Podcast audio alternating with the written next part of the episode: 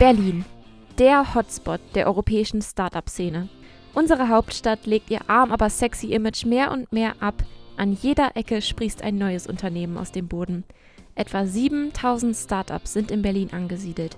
Wer mit dem Gedanken spielt, selbst mal ein Unternehmen ins Leben zu rufen, hat Glück. Die HU unterstützt Studierende mit spannenden Ideen mit dem Gründungsservice. Thomas Wagner leitet seit zwei Jahren das Gründerhaus in Mitte.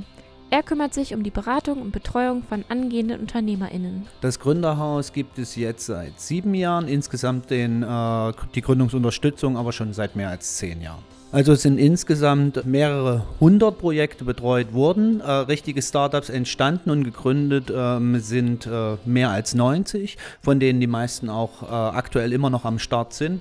Und manche dieser Startups haben echt Karriere hingelegt. Da wäre zum Beispiel eine Reise in neue Kulturen, neue Abenteuer. Also starte jetzt deine Reise mit Bubble. Geh auf bubble.com oder lade die App runter. Ganz genau, die Sprachlern-App Bubble hat hier ihre ersten Schritte gemacht. Im Gründerhaus auf der Luisenstraße arbeiten die verschiedensten kreativen Köpfe, viele davon frisch aus der Uni. Da wird im einen Büro ein Lieferservice für Babynahrung entwickelt, im nächsten ein Onlinehandel für Heimpflanzen neben anderen ein Lerntool für den Biounterricht. Eins haben sie aber alle gemeinsam.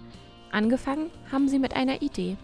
Und mehr braucht man am Anfang auch gar nicht. Äh, manche haben wirklich nur die reine Idee, die haben sich über eine Wirtschaftlichkeit noch gar keine Gedanken gemacht.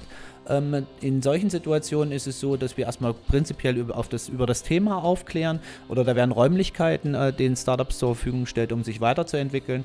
Und ähm, da gibt es auch monatliche Veranstaltungen, äh, wo man mal mit einer Idee kommen kann, von den anderen lernen, sich austauschen und gegebenenfalls Synergieeffekte nutzen. Wem aber selbst das für den Anfang eine Nummer zu groß ist, kann auch vorsichtiger anfangen.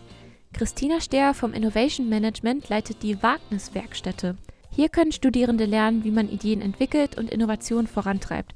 Und zwar in der Praxis.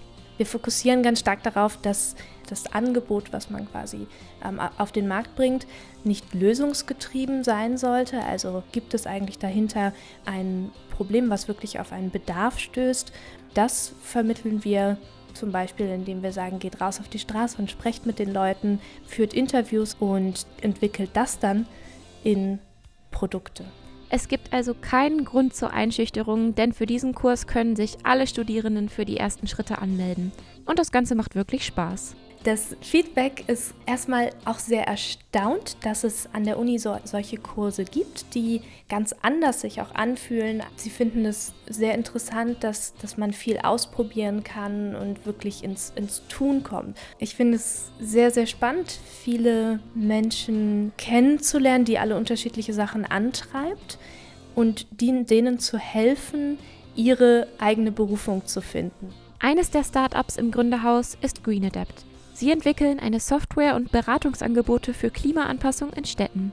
Geschäftsleiter Adrian Pfalzgraf hat mit seinen Mitstudierenden ganz klein angefangen. Mein Dachboden war der gemeinsame Ort, an dem wir nach Feierabend zusammengekommen sind und da überlegt haben, wie können wir aus dieser Idee ein Geschäft machen. Und uns war, war klar, dass äh, ein eigenes Unternehmen zu gründen viel Aufwand und Kraft erfordert und auch äh, man Geld braucht letztendlich, um sich der Idee zu widmen. Haben wir erfahren, dass es äh, Gründerstipendien gibt. Dann haben wir unsere alte Hochschule, die Humboldt-Uni, angefragt, ob wir dieses Stipendium beantragen können. Nur zwei Jahre später, jetzt ist Green Adept als echte GmbH im eigenen Büro und betreut erste Kunden. Die Konkurrenz schläft da natürlich nie. Man könnte meinen, dass unter den Teams ein einziges Wetteifern herrscht, stimmt aber gar nicht.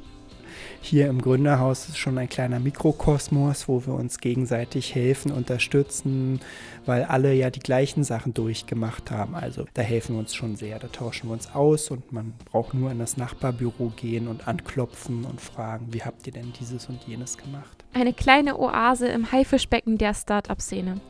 Trotzdem ist Gründen natürlich kein Kinderspiel. Es braucht Mut, Risikobereitschaft und eine gute Portion Ellenbogen. Was ist also das Geheimrezept? Eine gute Idee natürlich, aber dann auch die Beharrlichkeit an dieser Idee weiterzuarbeiten. Es ist nicht so wie in den Fernsehserien, dass man äh, innerhalb von Monaten zum Millionär wird. Also man muss auch mit Widerständen zurechtkommen. Und da muss man sich immer wieder darauf besinnen, äh, warum man das macht, weil man sich selbst mit der Idee verwirklicht und ähm, dann nach Kräften Tag für Tag daran arbeiten. Also an alle Visionäre und solche, die es werden wollen, wer jetzt Lust auf Selbstverwirklichung bekommen hat, ist beim Gründungsservice auf jeden Fall bestens betreut.